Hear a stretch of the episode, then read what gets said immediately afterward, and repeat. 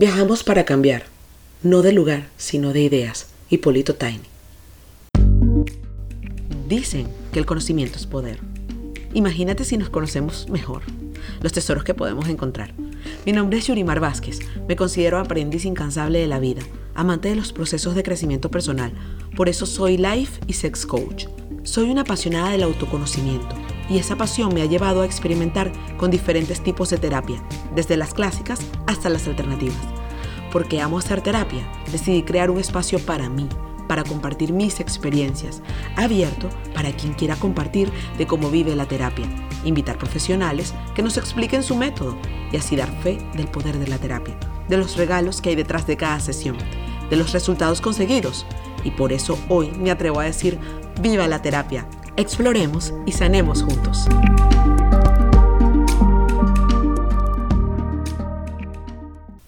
Bienvenidos a este episodio de Viva la Terapia. Eh, en esta semana que hemos estado hablando de inmigración o de migración.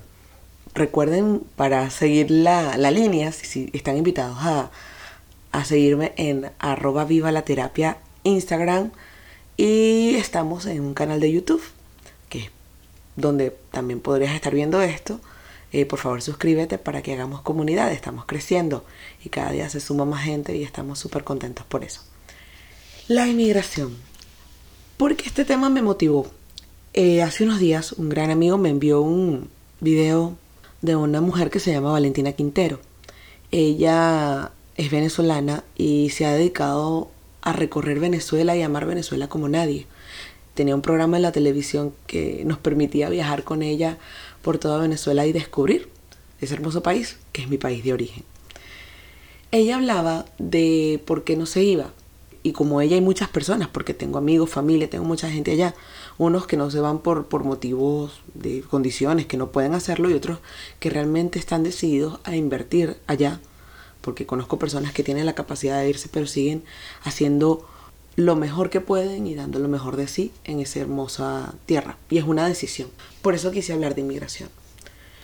En mi caso particular, yo puedo decir que soy una inmigrante feliz eh, cuando yo estaba chiquita le decía a mi mamá, cuando yo sea grande voy a vivir en un país lejos, lejos, lejos, lejos. Yo nunca me sentí cómoda en mi país. Y todo el mundo que Venezuela es el mejor país del mundo, puede ser el mejor país del mundo, pero no me siento cómoda. Crecí en un país que tenía una economía rara, pero sin embargo era un país próspero en el momento que yo crecí. Y después las cosas se fueron complicando. Yo siempre digo, aunque Venezuela fuera Suiza, yo estaría aquí. Pero es mi decisión. ¿Qué me impulsó a mí ser así? No sé, honestamente no tengo ni, la mejor idea, pero sí recuerdo fantaseando a mis 14 años que yo volvería a mi país de visita con mis hijos hablando otro idioma. Y esa edad que, que hasta uno pensando en irse. Hay una cosa que siempre me ha llamado la atención. La mayoría de mis amigos eran hijos de extranjeros, de inmigrantes que llegaron de diferentes partes había algo allí que yo observaba. A las familias que les iba mejor en la parte económica, porque la mayoría eran inmigrantes. Y yo decía, tiene que haber algo en el proceso de la inmigración que te cambia, que te transforma. Porque ¿cómo es posible que los que estamos aquí no veamos las posibilidades y ellos sí? Y eso me hacía pensar que en la inmigración había algo, había un tesoro y yo quería descubrirlo. Y la situación país obviamente le puso gasolina de avión a esa curiosidad mía. Definitivamente la inmigración es un proceso de adaptación. Es un proceso donde tienes que transformarte y tienes que dejar ese viejo tú. Muchas de las personas con las que yo me he tropezado en estos 10 años como inmigrante, y quizá no los 10 años como inmigrante, porque yo mi proceso tardó 3 años para que a nosotros nos aprobaran la residencia pero yo lo hice todo desde Venezuela en ese momento, era un proceso diferente, no sé cómo es ahora. Conocí personas que se estaban viniendo, tuve un blog eh, donde conocí mucha gente que estaba acá, que tenían más rato como inmigrantes y aprendí mucho. Algunas personas realmente estaban aquí por temas personales, otras estaban aquí por temas de economía, otras por temas de oportunidad de trabajo y definitivamente cada proceso marca marca un ritmo diferente. Una de las cosas que para mí era un misterio, es el proceso de adaptación. En mi caso particular, yo llegué aquí embarazada. Y yo no sé si el llegar aquí embarazada, yo a los cuatro meses de estar aquí tuve un hijo en esta ciudad, yo no sé si eso hizo que mis raíces profundizaran más rápido de lo que normalmente tarda. Pero el hecho es que así, así fue, aunque no tenía un idioma tan consolidado, aunque las cosas no iban como se habían planeado, igual yo siento que yo me arraigué a este país muy rápido en comparación con, con otros procesos, pero yo siempre voy a pensar que es un proceso mental. Yo conocí gente que llegó aquí con empleo y les costó adaptarse. Conocí gente que la estaba pasando mal, pero igualito estaba contento aquí. Una de las cosas bien curiosas que siempre me, me, llama la atención con la inmigración es que la gente dice, es que este país me, me puso vieja es que este país me hizo esto, es que en este país me pasa esto. Yo creo que eso te iba a pasar en tu país. o sea, si me salieron canas porque ya tengo 40, cumplí los 40 en este país, no porque este país me puso vieja, eso me hubiese pasado en mi país de origen. También cuando tenemos crisis emocionales y personales, también culpamos a la inmigración, culpamos al país. Yo creo firmemente que uno en su maleta se trae las cosas. Hay una historia que me encanta que escuché una vez por allí que decía esto, que una familia decidió irse del pueblo donde vivía porque no se sentía cómoda. Esa familia agarra su carro, su carruaje, porque estamos hablando de una familia antigua, es un cuento, y monta todo su cachachá y se monta en su carro y se va al siguiente pueblo. Y como pueblo que se respete tiene un viejito en la entrada sentado en una silla observando el, el panorama ellas le preguntan, buenas, buenas tardes, ¿cómo está, señor? Buenas tardes. ¿De dónde vienen? Ah, no, de un pueblo a unas cuantas horas de aquí. Ah, qué bueno. ¿Y qué vienen a hacer por aquí? No, venimos a, a ver porque tenemos ganas de mudarnos. ¿Y cómo es este pueblo para vivir? Cuéntenos. El viejito los mira y les dice, ¿y cómo era donde ustedes vivían? Bueno, mire, eso era chisme, eso era horrible, la gente se peleaba, una discordia, un problema siempre. El viejito los vuelve a mirar y le dice, aquí es lo mismo. Te cuento que cuando tú te mudas, muchas veces pensamos que las cosas van a ser muy diferentes, que tu vida va a cambiar, que la suerte va a cambiar. Y te digo que como lo que te acabo de contar, tú te traes el problema contigo si no lo resuelves donde estás. Si a mí me preguntaran hoy, ¿qué necesito para emigrar? Quiero emigrar y ¿qué necesito?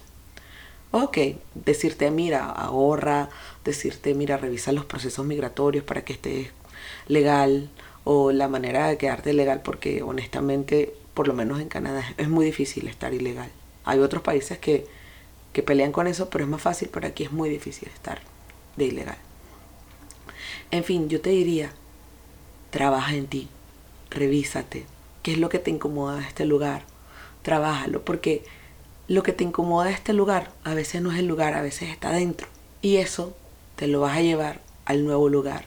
Y como inmigrante, 10 años aquí, donde he pasado muchas cosas, donde me he divorciado, donde di a luz a un hijo, donde viví la maternidad sola, este, donde viví muchas cosas, he vivido despidos, he vivido eh, desamor, he vivido muchas, muchas, muchas cosas y lo he visto también con mis amigos. Todo eso que te molesta en tu país, aquí lo vas a vivir más solo. Por eso considero que la mejor preparación, si decides emigrar, es prepárate emocionalmente. Tengo historias de amigos que han tenido de repente una ruptura de pareja a sus años dicen, pero yo nunca, mira, esto me ha pasado, pero yo nunca me había sentido así. En conversaciones y análisis decimos que probablemente lo viviste así porque tú en tu país tienes una ruptura de pareja y tú, bueno, salgo con los amigos, bebo, brinco, o sea, hasta mamá, mi mamá me hace una sopa y así vamos. Pero aquí simplemente estás tú. Y si te viniste con tu pareja, ni te cuento, porque simplemente tienes, o sea, no te puedes refugiar en la persona que es tu pareja cuando estás terminando con ella. Eh, otra cosa curiosa que me pasa, que, que pienso de la inmigración, al principio a veces te haces amigos de personas que en tu país de origen no serías amigo. No por mal, simplemente porque no, no están en la misma onda. Pero te haces amigo porque esa persona es de tu país de origen. Entonces ya eso lo consideras como un gran lazo.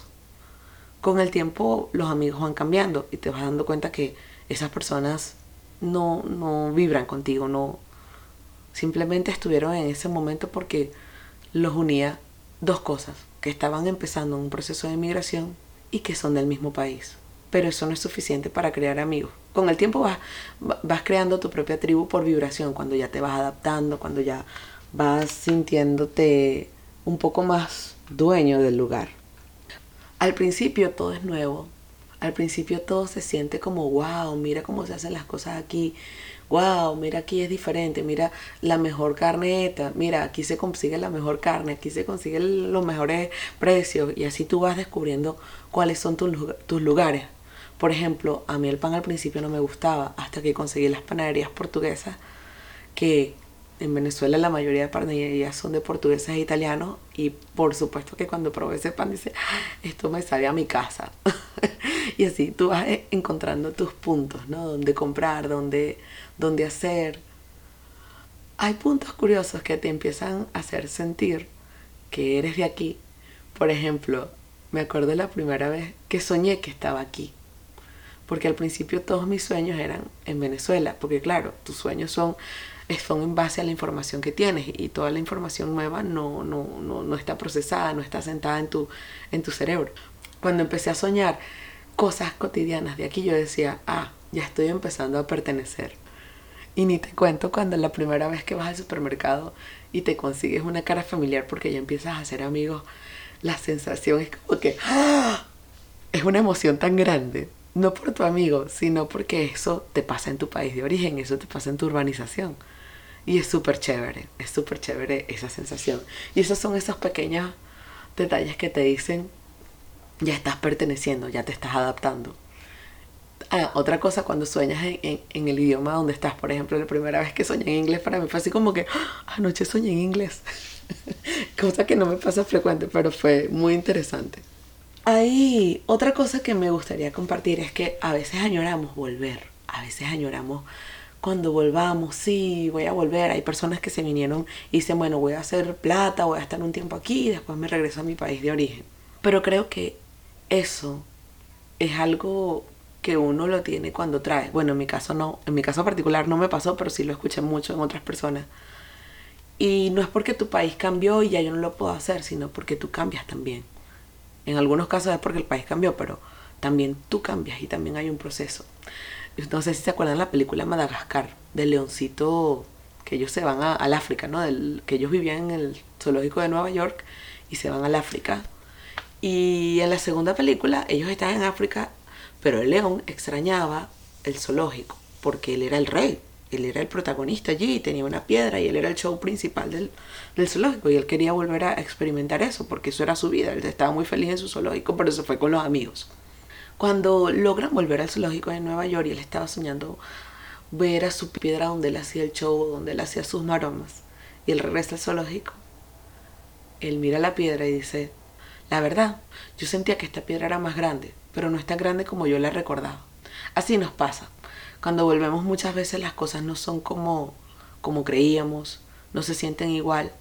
Y creo que es porque no conocíamos otra realidad y también porque uno se transforma y ya para finalizar este episodio, quiero contarles una historia que me pasó con una vecina cuando vivía en Caracas. Esta señora toda tenía era una italiana, se veía que su vida había sido allá, que bueno, sus hijos nacieron allá en Venezuela, toda la cosa, ¿no? Ella tenía una casa en Italia y todos los veranos se iba a Italia, pero del resto vivía en Venezuela. Cuando las cosas se empiezan a poner feas, algunos de sus hijos se fueron a Europa, este, ya sus nietecitos ya estaban en Europa, prácticamente quedaba una hija y ella. Yo le pregunto, señora Rozzi, ¿por qué usted con toda esta situación que está pasando en este país, por qué no se va a Italia? Porque usted tiene su casa allá, se ve que usted tiene fondos allá. Y me dijo, mira, yo voy a Italia porque tengo esa casa allá, porque todavía tengo familia allá, porque ahora mis hijos y mis nietos se fueron pero honestamente, yo no me siento italiana, yo me siento más venezolana. Y me lo decía con su acento italiano. Y al final me dijo, una pregunta, ¿cuántos años tienes tú? Y en ese entonces yo tenía casi 30. Y ella me dice, ok, quiero decirte algo.